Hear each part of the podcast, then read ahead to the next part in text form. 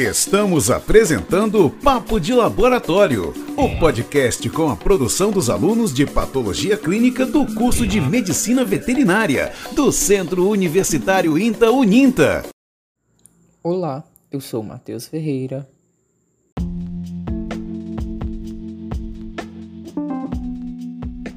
Olá, eu sou Adson Nunes. Sejam bem-vindos ao episódio do podcast Papo de Laboratório produzido pelos alunos da disciplina de Patologia Clínica do curso de Medicina Veterinária do Centro Universitários INTA. Hoje iremos abordar o tema hiperglicemia e diabetes nos animais.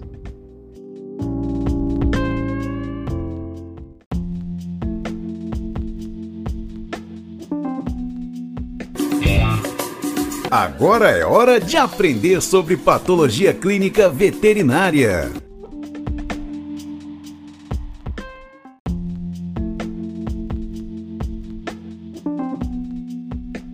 Olá, eu me chamo Matheus e vamos conversar um pouco sobre o que é a glicose. A glicose é um tipo de carboidrato considerado uma das principais fontes de energia do nosso corpo.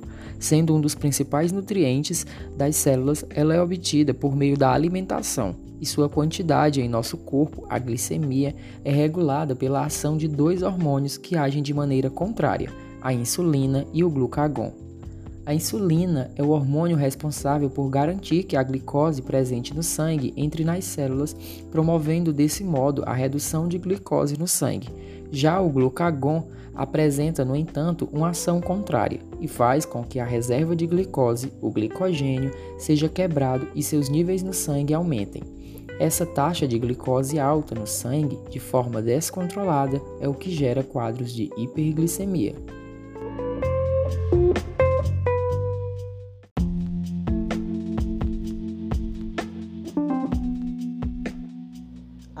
A hiperglicemia é definido como um nível alto de glicose no sangue e é o ponto central do diagnóstico de diabetes. Isso acontece quando a insulina, que é o hormônio responsável pela redução da glicose sanguínea, está em pequena quantidade no organismo, ou quando o corpo não consegue utilizá-la da forma adequada, podendo acontecer por alguns motivos como o estresse no caso de gatos, hiperadrenocorticismo, feocromostoma em cães, neoplasia do pâncreas endócrinos, diabetes mellitus e dentre outros fatores.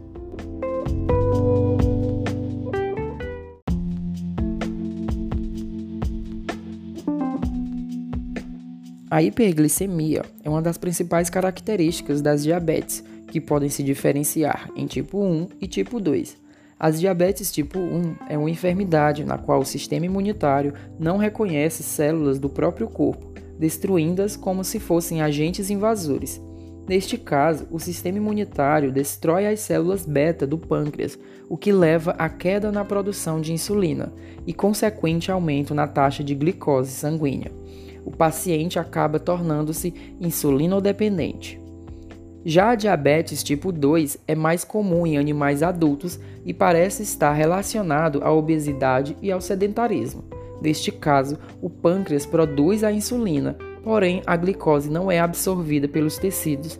Isso ocorre devido a uma redução na sensibilidade dos receptores e, em alguns casos, o pâncreas acaba produzindo uma quantidade de insulina abaixo do normal, o que, somado à redução da sensibilidade dos receptores, leva a uma hiperglicemia, onde os animais tendem a urinar em excesso e beber água com mais frequência.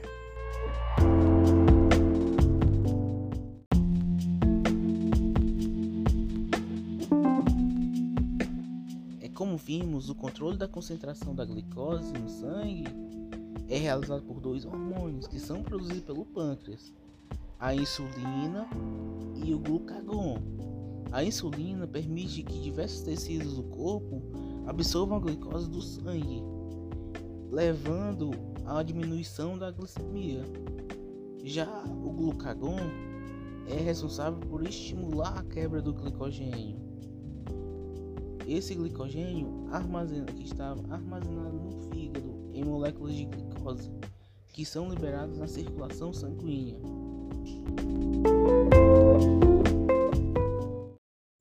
A deficiência relativa ou absoluta da secreção de insulina impede que os tecidos periféricos utilizem glicose, aminoácidos e ácidos graxos, levando a um estado intenso de catabolismo. Nisso, o animal começa a excretar glicose na urina e então provoca uma diurese osmótica, causando poliúria, o que resulta em um quadro de polidipsia compensatória que impede a desidratação. As ocorrências de diabetes mellitus do tipo 1 é a mais comum nos animais e atinge principalmente cadelas idosas e gatos machos idosos. Já a diabetes mellitus tipo 2 é caracterizada por níveis normais de insulina, porém estas sem resposta. A administração da glicose é correspondente a cerca de 30% dos casos de diabetes mellitus em felinos. O diagnóstico de diabetes mellitus baseia-se em três critérios que são os quatro sinais clínicos clássicos: a poliúria, polidipsia, polifagia e perda de peso, e uma atenção mais especial às presenças de um nível elevado de glicose na corrente sanguínea e presença de glicose na urina.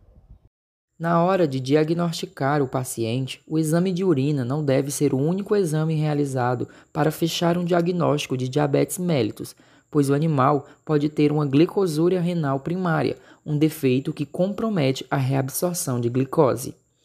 A catarata pode ser o primeiro sinal de hiperglicemia conhecida pelos proprietários de cães diabéticos. No entanto, também se encontra quadros de hepatomegalia, desidratação, depressão, sensibilidade abdominal à palpação e febre. Estamos apresentando Papo de Laboratório, o podcast com a produção dos alunos de Patologia Clínica do curso de Medicina Veterinária do Centro Universitário INTA Uninta. A avaliação laboratorial mínima que qualquer animal com suspeita de diabetes mellitus deve incluir é a mensuração da glicemia, que é feita por coleta de sangue total em tubo de cor da tampa cinza, porque contém fluoreto, o que impede a glicólise da amostra, além de um exame de urina e um teste de fructosamina, na qual permite que o médico veterinário possa distinguir de uma hiperglicemia causada por estresse que o animal sofreu ou por uma diabetes mellitus o exame de dosagem de glicose sanguínea deve ser feito sempre em jejum de 10 a 12 horas. Os níveis normais de glicose esperados nos exames de cães é entre 70 a 120 mg por decilitros e em gatos de 70 a 150. Também é necessário um exame de urina onde se procuram por substâncias incluindo glicose e cetonas. Outra parte importante na urinálise é que ela medirá a concentração da urina, e animais diabéticos geralmente apresentarão urinas bem diluídas. Outro teste necessário é o de dosagem da enzima frutosamina, indicado geralmente quando se tem a suspeita de diabetes, sendo a frutosamina uma proteína glicosada e que está ligada a uma molécula de glicose. O cuidado ao medir o nível de frutosamina dá ao médico veterinário uma média de como tem sido é, o nível de glicose do sangue do seu animal nas últimas duas semanas antes do teste. Caso o animal tenha diabetes, o nível de frutosamina será elevado. O teste não requer jejum e pode ser feito a qualquer hora do dia, todos os resultados laboratoriais, exames clínicos e, se necessário, exames de imagem, o veterinário poderá fechar o diagnóstico para, no caso, diabetes.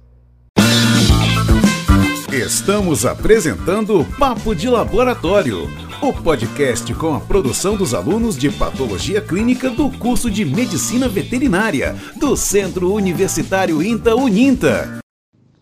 Para participar do nosso podcast abordando a temática hiperglicemia e diabetes nos animais, convidamos o médico veterinário Dr. Fábio Alves Teixeira, formado em 2010 pela Faculdade de Medicina Veterinária e Zootecnia na USP, residente em Nutrição e Nutrição Clínica de Cães e Gatos pela Unesp de Jabuticabal, fez mestrado e doutorado pela USP e atualmente é coordenador e professor de pós-graduação em Nutrologia de Cães e Gatos. Na Anclivepa, é membro do Colégio Brasileiro de Nutrição, especificamente na Sociedade Brasileira de Nutrição e Nutrologia de Cães e Gatos Olá, Dr. Fábio Alves. Você poderia nos explicar quais os sinais clínicos indicativos de uma diabetes o tutor poderá observar em seu animal de companhia? Então, as manifestações clínicas, né, que fazem com que a gente suspeite de diabetes, elas estão muito relacionadas com o fato desse animal estar tá perdendo glicose na urina. Como ele não tem insulina, a glicose acaba sendo perdida na urina. Como a urina está com mais glicose, ele acaba produzindo um volume maior de urina, porque a, glicose atrai água para essa urina, né? Como ele está, isso é chamado de poliúria, né? Então, é, é, primeiro, primeira manifestação aí deveria ser a poliúria. Como ele está perdendo muita água, ele acaba tendo sede, então ele começa a beber muita água. Então ele faz o que a gente chama de polidipsia, que é um momento da ingestão de água. Como ele está perdendo glicose na urina, e ele não tem insulina, que é um hormônio que ajuda na, no peso, né, no ganho de peso, eles começam a perder muito peso. Então tem a poliúria, a polidipsia, a perda de peso e nesse contexto todo, é, a maioria dos animais eles têm estímulo para comer mais, porque ele está perdendo nutriente na urina, né, perdendo energia sob a forma de glicose. Então eles começam a ter mais estímulo, que a gente chama de estímulo orexígeno, então ele entra em polifagia. Então são os quatro P's das manifestações clínicas do diabetes: poliúria, polidipsia, polifagia e a perda de peso. São os quatro P's. Como médico veterinário, quais condutas deve se tomar para direcionar o diagnóstico de diabetes? Como proceder no manejo desse paciente e qual o prognóstico desses animais diabéticos? E aí, se a gente tem essa suspeita, né, baseada nessas manifestações, para o cão, a forma mais, digamos, simples de diagnosticar o diabetes é mensurando a concentração de glicose no sangue, né, que é fazendo a medição da glicemia, tá? É, com esse exame, se a gente tiver um paciente com essas manifestações e a glicemia alta, acima dos valores de referência, glicemias bem altas, na rotina a gente encontra vezes pacientes com 300, 400 de glicemia ou mais ainda, dependendo do tempo que ele vem com com essas manifestações. Então esse é o jeito mais uh, clássico de diagnosticar. Para o gato não adianta só medir a glicemia, né? fazer essa mensuração. É, tem outros marcadores que vão ajudar.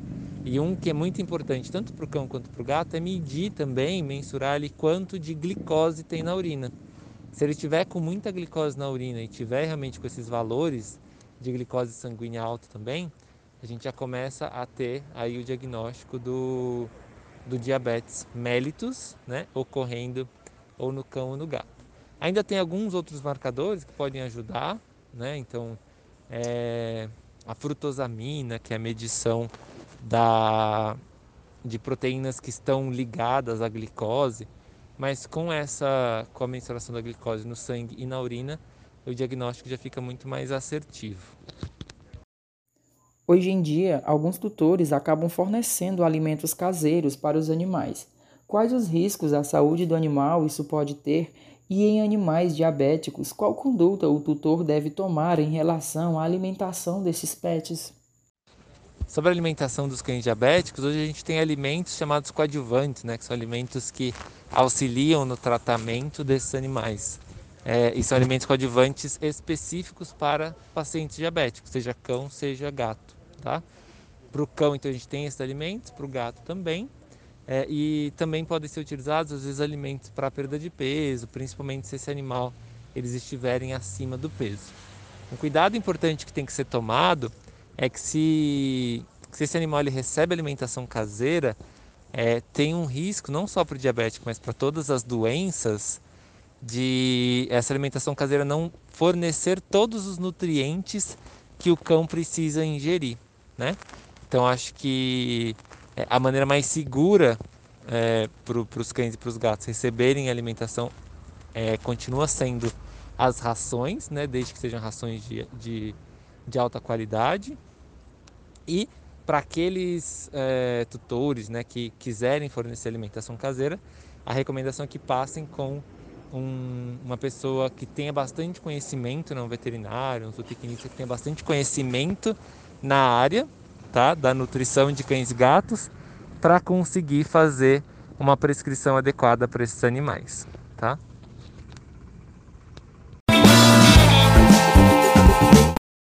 Gostaríamos de agradecer a participação do Dr. Fábio Alves Teixeira pela sua participação ilustre em nossa entrevista sobre hiperglicemia e diabetes nos animais. Obrigado pela sua contribuição e por enriquecer este nosso momento. E assim encerramos mais um episódio do podcast Papo de Laboratório. Estamos apresentando Papo de Laboratório, o podcast com a produção dos alunos de Patologia Clínica do curso de Medicina Veterinária do Centro Universitário INTA Uninta.